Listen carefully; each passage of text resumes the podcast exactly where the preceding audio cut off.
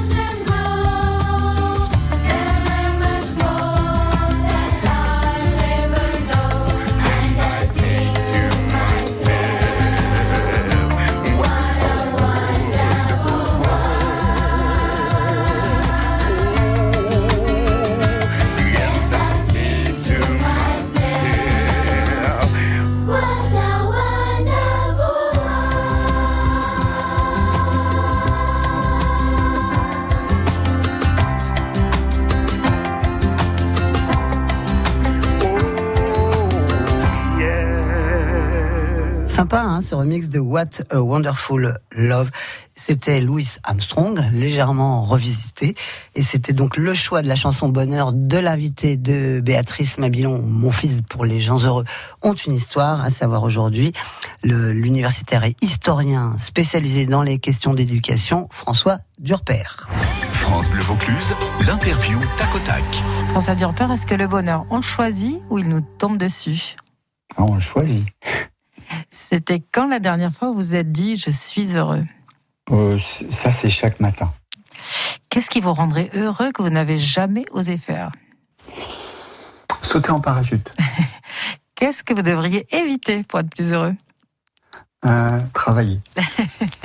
Qu'est-ce qui ferait que dans un an, vous vous sentiriez plus heureux qu'aujourd'hui alors, je m'interdis de penser comme ça. C'est ça qui me rend heureux. Pas de projection. Est-ce que pour vous, le, bonheur, c'est vivre l'instant présent ou avoir un projet? Ah, Précisément, on a commencé l'émission là-dessus. C'est peut-être un, un, équilibre des deux.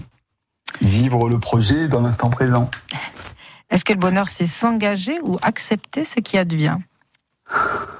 Alors c'est accepter ce qu'il y a de bien et, tenter de remédier à ce qui ne va pas.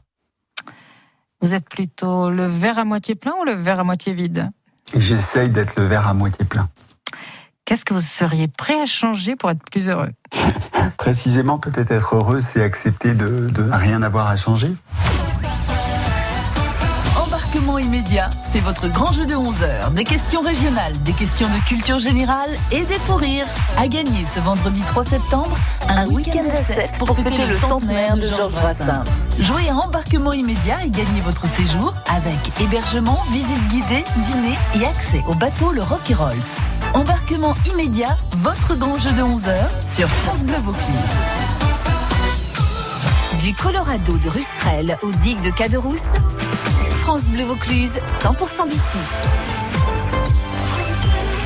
France Bleu Vaucluse, l'interview bonheur. François Durper, on a envie parfois des, moments de, bonheur professionnel. Euh, peut-être vous nous avez montré que travailler sur le bonheur, ça peut rendre mhm. heureux.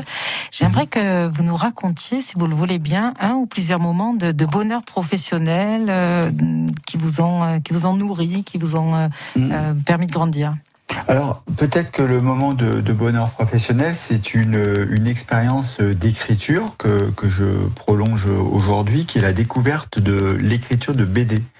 Euh, avant, je, bon, j'ai écrit déjà plusieurs ouvrages qui ont dû suffisamment ennuyer les lecteurs et qui se lisaient pas forcément euh, beaucoup, mais qui étaient aussi ennuyeux à écrire. Et j'ai découvert un, un, art, on dit quoi, le 6, 7e art, 8e art, c'est la BD, qui, euh, qui est très agréable à écrire, en tout cas pour le scénariste, parce que pour le dessinateur, euh, Hergé disait que c'était un travail de moine cistercien. En tout cas pour le scénariste, c'est très agréable parce que on, on imagine...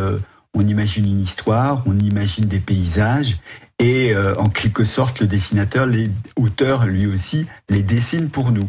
Euh, c'est aussi euh, un, moment de partage. et comme c'est mon cas, je m'entends parfaitement avec mes co-auteurs. Et eh bien, c'est des moments de partage d'écriture qui sont qui sont formidables. Un très très beau moment de de partage aussi avec les lecteurs parce que ça permet d'atteindre souvent un public plus large que, celui euh, ben, des, essais, euh, notamment quand on écrit de l'histoire. Hein. Moins de, moins de lecteurs que quand on, quand on fait de la BD. Alors, vous avez publié donc plusieurs euh, bandes dessinées, dont vous avez été le, scénariste, notamment, mhm. on se rappelle de, La Présidente, qui a eu un vrai succès aux mhm. arènes et qui a eu mhm. plusieurs tomes. Euh, pourquoi vous avez choisi, est-ce que vous pouvez développer un peu pourquoi vous avez choisi ce, support de la BD pour diffuser un message plutôt engagé, puisque, euh, notamment dans La Présidente, vous vous mettiez dans l'hypothèse que Marine Le Pen serait au pouvoir pour en décliner les conséquences possibles ah mais Béatrice, vous voulez qu'on parle de bonheur et vous me faites parler de Marine Le Pen. Alors, je, je non, c'est effectivement, c'était pas un choix. Euh, c'était même à mon corps défendant euh, quand j'ai proposé à l'éditeur cette idée euh, en lui disant, eh bien, on va, on va inventer une histoire où Marine Le Pen rentre à, à l'Élysée. Puis ensuite, on va dérouler un petit peu l'histoire. il m'a dit oui, chiche, je te prends ton idée, mais on va le faire en BD. Et, je lui ai dit, ben non, moi je voulais faire un vrai livre, je voulais pas une BD. il m'a dit, mais c'est un vrai livre, une BD. Et au contraire, ça, ça atteint un public plus large. On va le traiter de manière très réaliste, pas de manière caricaturale. Et, euh, il m'a dit, euh, est-ce que tu peux écrire des pages plus fortes que de montrer par le dessin Marine Le Pen sur le perron de l'Élysée? Et là, j'ai été obligé de me de, me laisser faire. Et, je suis rentré dans cette aventure de la BD qui, se prolonge aujourd'hui. Et, c'est vraiment euh, quelque chose de, très, très intéressant pour, pour un auteur qui n'est pas à l'origine un auteur de BD de découvrir cet univers-là. Est-ce que la fiction, ça aide à faire passer des, idées? Oui, et là c'est un c'est un mode euh, en quelque sorte de science-fiction proche, hein, puisque j'imaginais dans, dans la présidente l'avènement de Marine Le Pen à l'Élysée dans un avenir proche. Euh, donc faire cette, cette, cette science-fiction proche, là, on a désormais un projet de, plutôt de science-fiction culturelle. Euh, c'est une manière aussi de, de, de s'engager en faisant un pas de côté, un, un pas de côté en, en allant chercher euh, les mois qui viennent, les années qui viennent, et évidemment, ça fait euh, évidemment ouvrir un certain nombre de débats. Vous avez donc un, nouveau projet de, bande dessinée? Oui, ça s'appelle Le Dernier Livre.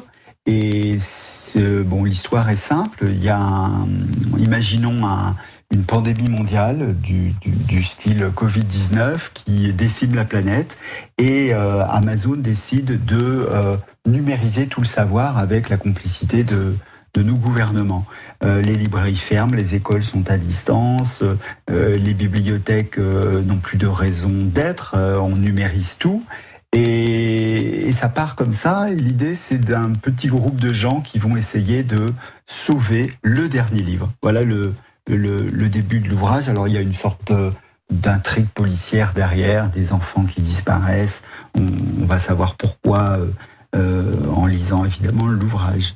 On a une vraie envie de, lire votre ouvrage qui, va paraître euh, à la rentrée, c'est ça? Qui paraîtra, oui, à la rentrée. Alors, on a eu euh, beaucoup de, de chance, mais dans, la malchance de la situation présente, c'est que on, ne va pas faire croire aux, lecteurs qu'on a tout anticipé. Non, au départ, on avait l'idée de, parler de cette numérisation du savoir et de cette fin des ouvrages. Et pendant qu'on écrivait, eh bien, il y a eu effectivement la Covid-19 et il y a eu la, fermeture des librairies. Donc, euh, au départ, on nous disait, mais votre idée est folle. Et puis, euh, et puis en cours d'écriture, on nous disait, rajoutez-en, puisque euh, la réalité dépasse votre fiction.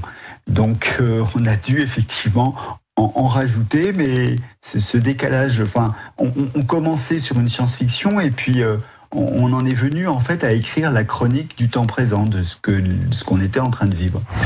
Béatrice Mabilon, bon fils sur France Bleu Vaucluse. On dit parfois, François Durper, que ce qui ne nous tue pas nous, nous rend meilleurs. Est-ce que mhm. vous pourriez nous raconter euh, comment vous, vous, pensez cette question de, de la résilience euh, Cyrulnik parle de ces merveilleux malheurs qui nous font grandir, progresser. Mhm. Est-ce que la résilience, ça nous apprend quelque chose? Est-ce que l'adversité, ça nous apprend quelque chose? Bien sûr que l'adversité nous, nous, apprend quelque chose et ce qui, ce qui est intéressant, c'est de, de, de travailler sur l'origine de cette adversité. Moi, ce qui m'intéresse plus particulièrement, c'est l'adversité qui touche les plus jeunes d'entre nous. Euh, parce que l'adversité qui touche un enfant de 6 ans ou, un adolescent de 14 ans, ben c'est pas de la même nature et ça construit ou déconstruit des vies durablement.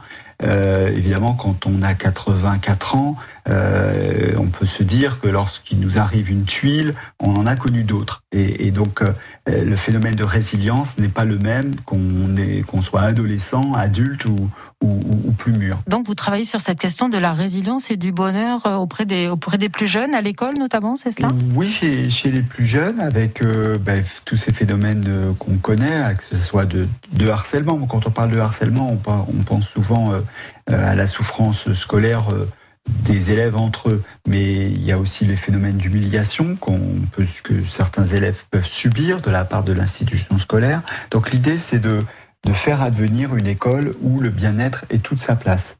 Et on, a deux, dispositifs euh, euh, l'un de labellisation euh, d'écoles qui mettent en avant, qui mettent en avant cette idée de bien-être, notamment dans leur projet d'établissement.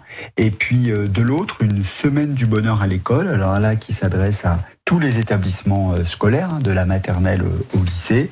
Et cette semaine du bonheur à l'école, c'est la semaine du 20 mars. Le 20 mars, c'est la journée choisie par l'Organisation des Nations Unies comme la journée internationale du bonheur. Et donc partout en France, dans toutes les écoles, les collèges, les lycées, on peut mettre en œuvre cette semaine du bonheur à l'école Oui, exactement partout en France et partout à l'étranger. L'idée c'est d'étendre l'initiative. L'ONU avait décidé d'en faire une journée internationale, donc une semaine du bonheur euh, international dans les écoles dans tous les pays du monde. Ben ça ça, on n'en est pas là encore. Hein. Pour l'instant, on essaie de tendre ça d'académie en académie dans, euh, dans, sur le territoire euh, hexagonal et en Outre-mer. Euh, Guadeloupe et, Réunion notamment sont deux académies qui sont très proactives sur le sujet.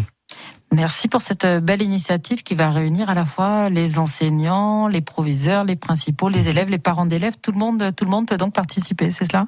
Exactement, oui. Béatrice Mabilon Bonfils.